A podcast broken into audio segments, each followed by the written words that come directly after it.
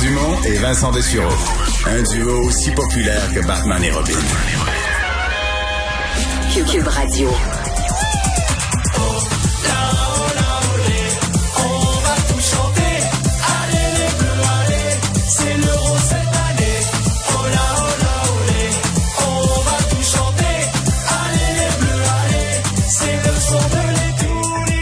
Les Bleus, euh, oui, les amateurs euh, de football européen, de soccer pour nous, auront reconnu les Bleus. On parle de l'équipe euh, française, évidemment, l'équipe de football française, parce que c'est l'Euro, ça commence demain. Et si on en parle comme d'un sujet d'actualité qui n'est pas seulement d'actualité sportive, c'est qu'aujourd'hui, Emmanuel Macron a tenu à rencontrer des membres de l'équipe pour leur donner ses conseils devant caméra en partie. personnellement, ça m'a un peu amusé je me suis imaginé François Legault à la veille de la prochaine ronde des séries, rencontrant les joueurs du Canadien pour leur prodiguer ses impressions et conseils. Vincent Détouche, qui est analyste soccer à TVA Sport, est avec nous. il est euh, français. Salut Vincent. Salut Mario. ça, tu comprends que ça nous amuse? Est-ce que tu imaginerais François Legault euh, rencontrant les joueurs du Canadien puis leur prodiguant ses conseils? Non, on s'entend que les conseils sont annexes. C'est plus une opération de, de com. Évidemment, tu t'associes à l'équipe de France parce que les succès de l'équipe de France sont les succès du président. Du moins, c'est en oh. termes d'image. En termes d'image, c'est ce qu'on veut projeter. Euh, de quand, quand la, la, France soulève la Coupe du Monde à Moscou en Russie en 2018, il y a Emmanuel Macron qui bondit sur la table, euh, jeune, dynamique comme euh, l'image il est euh, envoyée, puis on s'approprie un petit peu cette victoire avec cette image qui fait le tour du monde. Donc c'est des opérations de com. En même temps, je trouve ça. En même temps, c'est pas un couteau à deux tranchants, ça, parce que si ah, ben si tout va mal, puis qu'on a subi que des défaites dans le dans l'euro. C'est sûr, c'est sûr. Mais je trouve ça amusant que tu trouves ça amusant. Parce que quelque part, pensez bien, là, on, a levé les restrictions aux frontières dans l'intérêt national pour qu'un club américain puisse venir jouer contre le Canadien euh, dans les, les séries de la LNH il n'y a, y a, pas un monde de différence non plus. C'est vrai. Non, mais c'est pas que, que, que, des élus politiques ou des dirigeants politiques considèrent qu'un sport qui est aussi, que la population aussi à cœur, c'est une chose. C'est l'idée de, de s'asseoir avec les joueurs, même pas l'entraîneur, même pas le directeur gérant, mais il était assis avec des joueurs et leur parlait et là, leur disait, vous avez rien à prouver, lâchez pas, etc. C'est plus ça qui m'a qui m'a amusé. Est-ce que les joueurs euh, sont, sont impressionnés ou est-ce que les joueurs euh, ils trouvent ça prestigieux? De rencontrer le président de la République? Oui, bien sûr, bien sûr. Ah Après, euh, encore une fois, il arrive, il sert le, enfin, il donne le point à tout le monde. Il va d'une petite phrase, puis ça va, euh, la forme, euh, bravo pour ta saison, puis après ils vont déjeuner ensemble. Mais c'est vrai qu'il y a toujours eu cette proximité entre le pouvoir et, et, l'équipe de France en tant que telle. Je me souviens qu'en en 2010, lorsque la Coupe du Monde était en Afrique du Sud, la, la, ministre déléguée au sport à l'époque, qui s'appelait Ramayad, elle était en Afrique du Sud avec l'équipe de France pendant un bout de temps.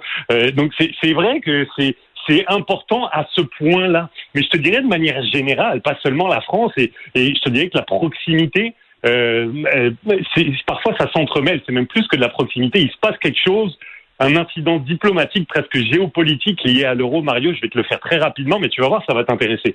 Euh, L'Ukraine a, a dévoilé euh, lors des derniers jours son maillot pour l'euro, son uniforme. Et on, on, voit sur ce, sur ce maillot, en surimpression, euh, grosso modo, les frontières de l'Ukraine, la forme du pays.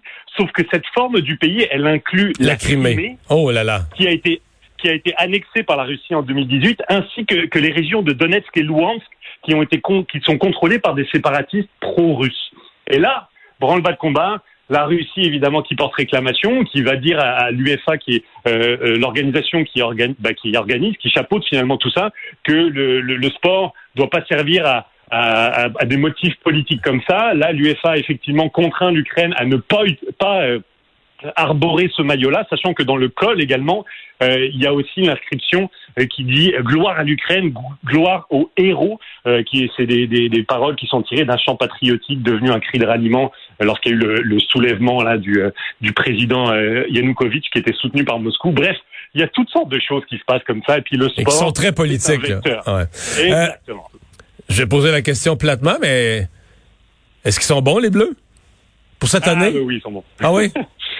Ben, ils sont bons, mais ils font, il y en a beaucoup qui, qui sont, qui sont bons. Euh, très sincèrement, puis c'est facile de le dire à chaque fois, mais c'est très difficile de se compromettre parce que quand tu as 5, 6, 7 nations qui peuvent prétendre soulever le trophée, puis c'est vraiment pas de la pudeur que de dire ça. C'est très très ouvert. On a coutume de dire que l'euro, donc c'est le nom de cette compétition, c'est plus dur à gagner qu'une Coupe du Monde. Parce que, et, là le prenez pas mal, mais dans une Coupe du Monde, il y a beaucoup de très petites nations euh, qui servent un petit peu de faire valoir dans les phases de groupe. Bon, il y a toujours un, un parcours Cendrillon ou deux, mais ce sont des exceptions. Que là, c'est vraiment très très condensé euh, en termes de qualité et de niveau. T'as qu'à prendre les quatre derniers champions du monde. Les quatre dernières coupes du monde appartiennent à des nations européennes France, Allemagne, Espagne. Mais là, j'ai lu, j'ai lu un peu sur le, ouais, j'ai lu un peu sur l'euro là. Euh, L'Italie dit, euh, on revient là, on revient dans le coup. La France est sûre de gagner. le Royaume-Uni, on est très positif. L'Allemagne, on pense gagner. Le Portugal voit ses chances excellentes. ça fait bien du monde là qui, qui sont très optimistes. Mais d'abord, tu nous dis, ils sont pas fous. Là. Ils ont tous raison de, de certaines optimisme? Je te dirais qu'il y en a, regarde, à mes yeux, il y a trois nations qui se dégagent. C'est euh, l'Angleterre, qui, euh, qui est sur une gros, grande pente ascendante et qui a cet avantage de jouer presque toute la compétition à domicile. Parce que Mario, euh, ça je te l'ai pas dit, mais cette édition de l'Euro, elle visait à la base à célébrer les 60 ans de la compétition et ils se sont dit à l'époque ce serait une idée superbe, riche d'organiser cette compétition à travers toute l'Europe. Donc là, ça se dispute à travers 11 villes d'Europe. Sauf qu'on n'avait pas prévu la pandémie, la Covid et compagnie, ce qui fait que euh, ce qui était une très bonne idée à, l'époque devient la pire idée du monde actuellement. Mais bon, on fait avec. L'Angleterre euh, euh, accueillera trois matchs du groupe et aussi les demi-finales, la finale. Je trouve qu'ils ont un avantage concurrentiel. La Belgique a aussi une superbe équipe et la France qui est championne du monde. Ces trois-là se dégagent, mais pas loin derrière. Donc la Belgique, tu mets la Belgique devant, mettons l'Allemagne et le Portugal. Pardon? Tu mets la Belgique devant l'Allemagne et le Portugal comme puissance.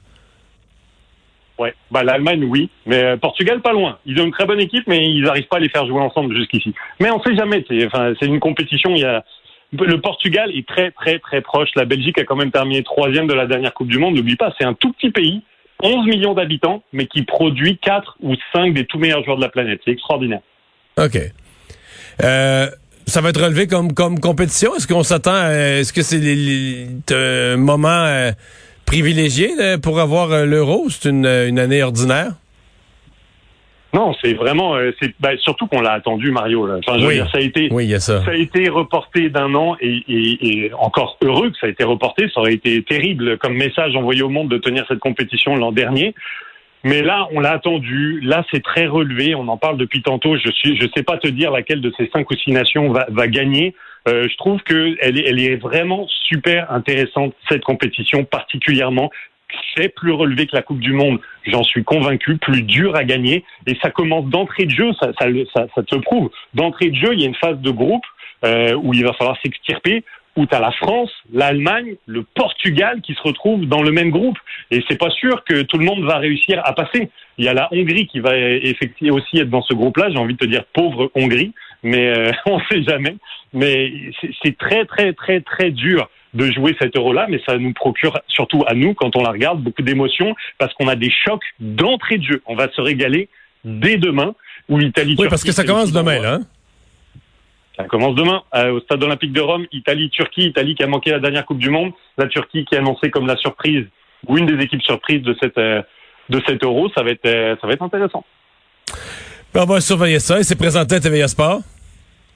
Oui, TVA Sport, les 51 matchs en direct à chaque fois. Et à la fin de la journée, il y a une une émission qu'on vous présentera qui, euh, qui montrera les meilleurs moments de la journée si jamais vous n'avez pas pu euh, regarder parce que vous travaillez, puis c'est bien normal. Donc vous aurez l'occasion de vous rattraper avec ce, magazine-là. Puis euh, ben, les Bleus ont une force que les autres. Est-ce que les autres, est-ce qu'il y a d'autres chefs de gouvernement ou chefs d'État qui ont rencontré les membres de leur équipe ou c'est seulement les, les joueurs français qui partent avec ce privilège-là? C'est une bonne question, ça. Je, j'aurais tendance à dire, à mon avis, en Italie, en Italie, oui. En ah, Italie, fait aussi. Je, je, pense que oui mais je suis pas sûr. Mais en ce moment, ils sont tous un petit peu occupés à gérer les protocoles et compagnie, tu sais, c'est pas évident. Vincent, merci beaucoup. Bon euro. merci. À tout le monde également.